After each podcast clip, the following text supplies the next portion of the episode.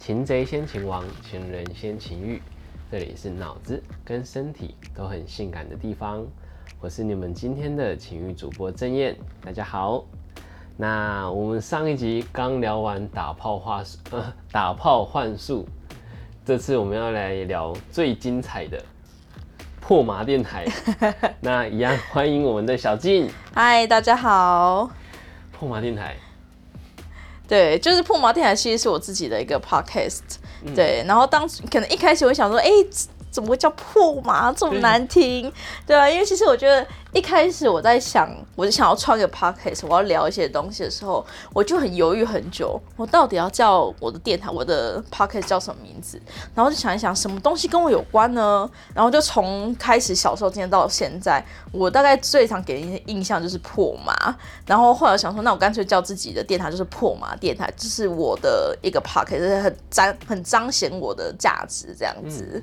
对，一开始人家说破马很脏的时候，我没什么感觉。但是后来听到别人讲说什么，只要喜欢做爱的女生都叫破马，我就觉得超不合理的。对啊，其实破马说真的，大家大家回想一下，什么叫破马？就是到处跟人家打炮，然后有很多性经验，然后可能对来者不拒。然后可能也知道很多性知识的女生就叫破嘛，然后我觉得每一个都很不合理，每一个都是好事啊！你到处跟人家打炮是好事，然后你知道很多性经验，你知道身体怎样被抚摸是舒服的，这都是好事啊！怎么会是变成一个很脏的事情呢？所以我就后来想说，破嘛，我要宣传破嘛，宣扬破嘛精神，对啊，就是当个快乐骄傲的破嘛，破嘛是好事。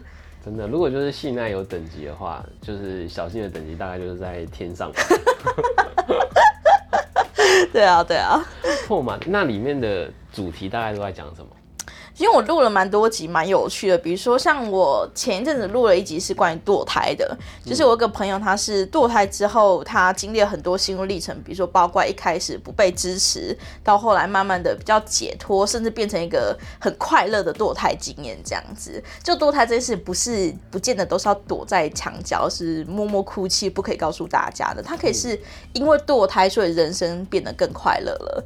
然后还有一个是我前阵子录了一集是恋童癖的，就是我一个朋友，他是小时候遇过一些恋童癖的经验，然后他因为这件事情不快乐，但是到后来长大之后呢，他就是看了很多漫画、二次元的东西，然后也是从二次元里面去找到他的力量，找到了解脱。他现在又变成一个，他可以同理恋童癖，那他也能接受恋童癖，那他也走出来了阴阴影，而且他现在自成快乐破嘛。哦，快乐破嘛，对啊，对啊，所以其实我觉得，在我在我的节目，我们一直还蛮，至少我试着宣扬一种性这件事情是可以很大方、很快乐的事情。你可以，但你你可能会有不开心的经验，但那些不开心的经验换一个方法想，有时候它就是滋养滋养你人生的一个养分。嗯，对。那破马里面有不好的东西吗？就是这个词里面涵盖的意义。不好的东西有。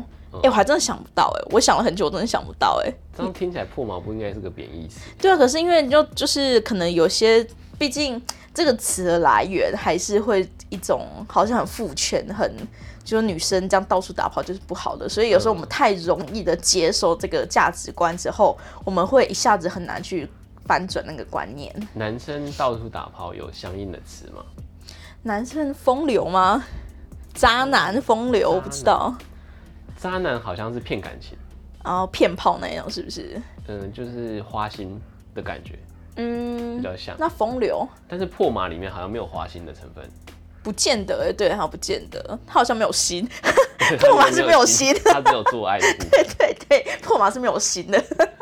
那这样破嘛是很纯粹的好哎，对，我觉得很棒啊，所以我后来才，其实有时候我会去一些学校、大专院校演讲，我都讲说当个快乐破嘛，这没有什么不好的。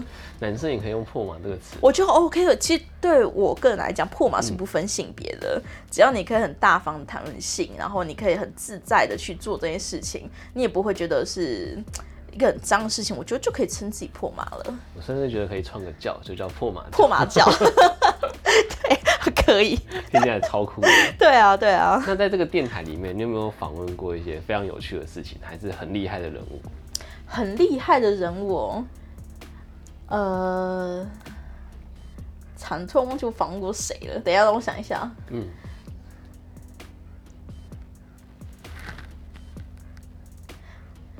该说破马电台里面，你要说说得出口，台面上大部分是真的没有什么很有名，很没有什么艺人啊、演员，这是没有。可是我觉得破马电台突然，它就是应该从一个人日常出发的，就是破马，它不应该是一个高高在上，或者它不应该只是一个很遥远的一个字，它应该就是出现在我们日常生活。你可能某个好朋友是破马的那种东西，所以我对破马电台的定义比较像是就是你的破马好姐妹，就是当你有什么事情发生的时候呢，比如说你可能今天不小心怀孕想要堕胎，你的破马好姐妹就站出来说我挺你，这没什么，我支持你的那种角色，所以我应该说我不想要刻意去访问一些很。很大很远的一些东西，我反而是想要放在我们身边日常发生。所以我访问的一些人都是从我身边的朋友出发，因为我觉得我身边朋友有很多经验是真的都是很棒的经验。那我觉得那些东西是很值得分享给大家的。对，那我也一方面我也是想要把这个东西变成一个，嗯，因为现在有现在有些 p o c k e t 是很经常去访问一些大人物的啦，但那个东西我就觉得比较不像是我。对我只想就是当陪伴你，当你的好姐妹这样子。创造是一个温暖的家庭，温暖但破的家庭，有破马特质的温暖家庭。对啊，对啊，对啊。有大家有相关喜好都可以进来聊天，然后如果遇到问题，可以在这边得到专业的协助。哦，对啊，比如说像我录恋童癖那一集，就会有人跟我讲说他之前。就听众跟我说，他小时候遇过类似的事情。那听了这一集之后，给他很多的力量。我觉得像这种事情，就是我想要做的事情。就是你不见得是要一个很很怎样的大论，但是这一些从日常生活人物中发生的一些经验，或许你也可以找到共鸣。那有设定一个怎么样的范围吗？或者可以多举几个例子，让听众如果刚好有。这方面的经验想要分享，可以到你的电台去。哎，其实我就任何经验都可以，比如说像我也要访问你，还记得吗？我就像分，对 S M 部分，比如说像男奴的部分，我就觉得很有趣啊。我觉得我身边总是会有一些很有趣的人，我就想上就告诉大家。那以及我前阵子访问了一个还蛮有名的网红，就是也是我的好朋友，然后他就是。他在台湾算是以裸体出名的嘛？就他拍一些 MV 啊，或拍一些歌手 MV，他都可以很大方自在展现裸体，而且他的身材就是也是还蛮主流的漂亮美女的身材。然后像这种，我就觉得哎很有趣，我就想知道为什么他会想这样做。所以其实破马电台一方面也是满足我的个人私欲，就我也想认识，哎想多听点我朋友的故事是怎么样子，然后他怎么去思考他自己跟身体呀，以及他自己跟性之间的关系。所以一方面。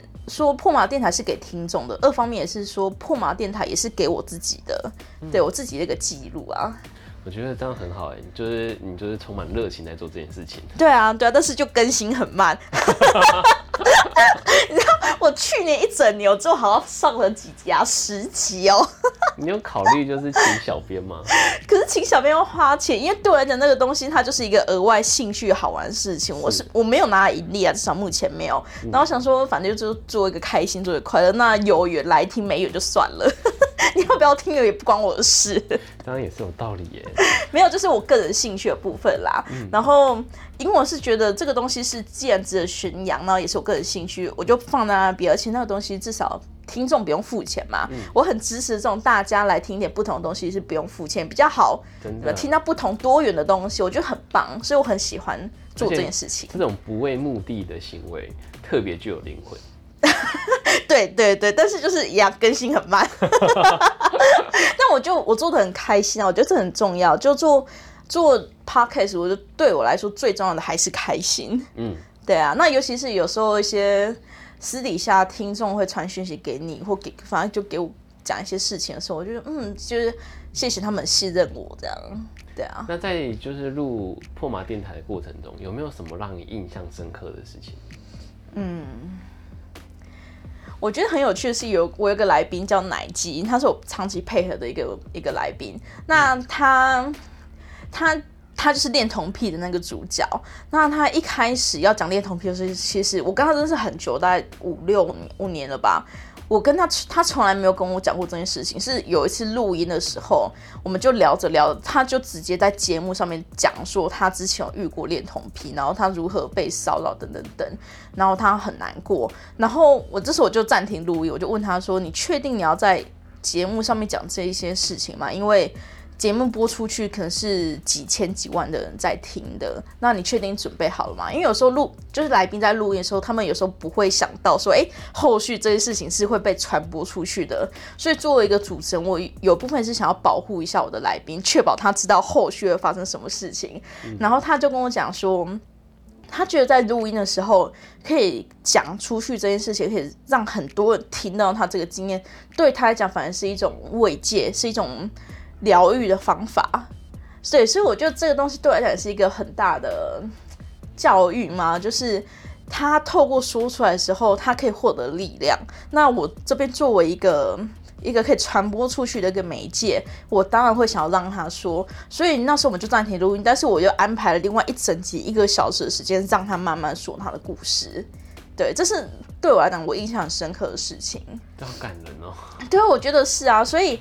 嗯，也不用想说破马电台，就是 因为有些好像会有一种既定印象，是破马就是一天到晚都要骂脏话干嘛？其实也不是啦，就是那它只是一个精神上的，就是我们是自由自在做自己的女神，就这样子而已。对对对。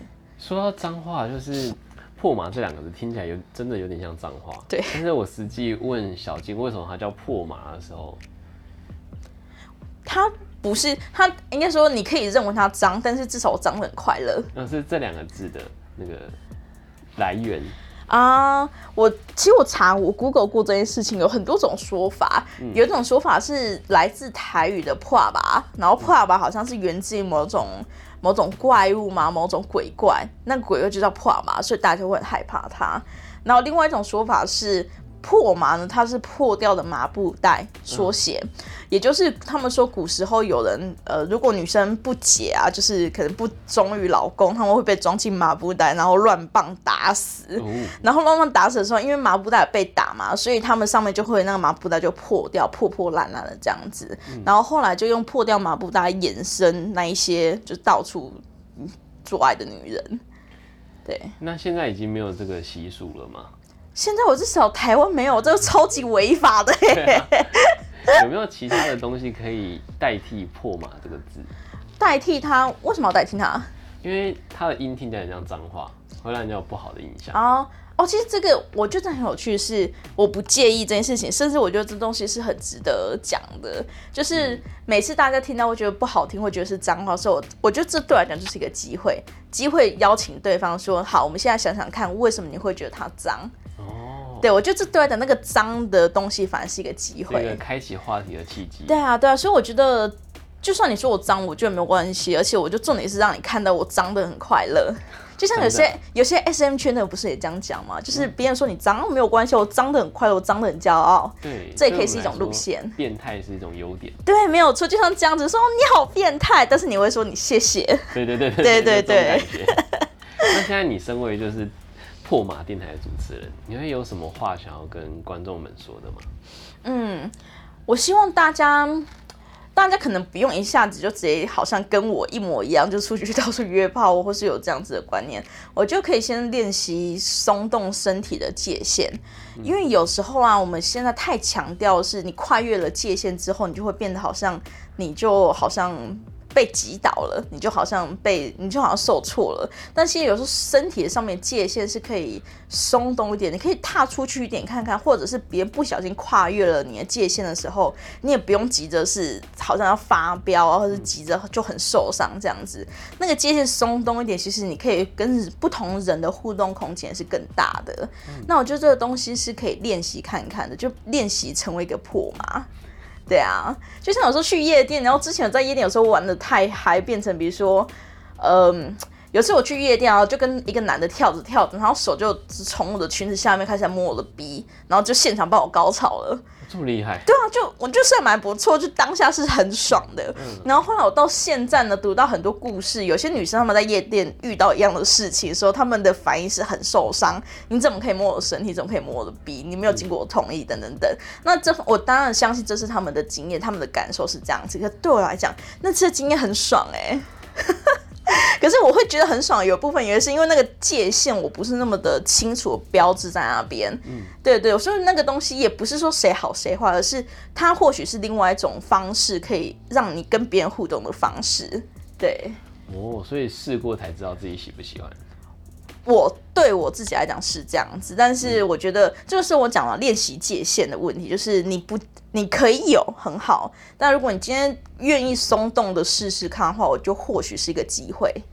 这件事情，我我不止觉得小静超厉害，我也觉得那个男生很厉害。对他手技很好，要怎么样才可以就是呃有办法发展这样的互动，而不会被告性骚扰呢？我觉得他有一部分很幸运是他遇到我，如果他遇到其他女生就被告了，好不好？真的，你知道怎么做到？就是要怎么辨识出这个人是可以的？我觉得这很难，就在现在社会是真的很难。要不要我们下一集邀他来？他不知道谁，他早就不见了。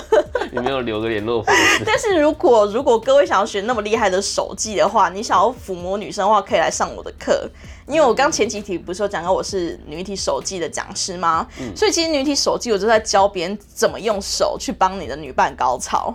我知道了，你过关的人应该要给他们一个臂章，他们去夜店就可以贴着，对不对？看到就是自己过来就带着他们。对对对对对，这可以耶。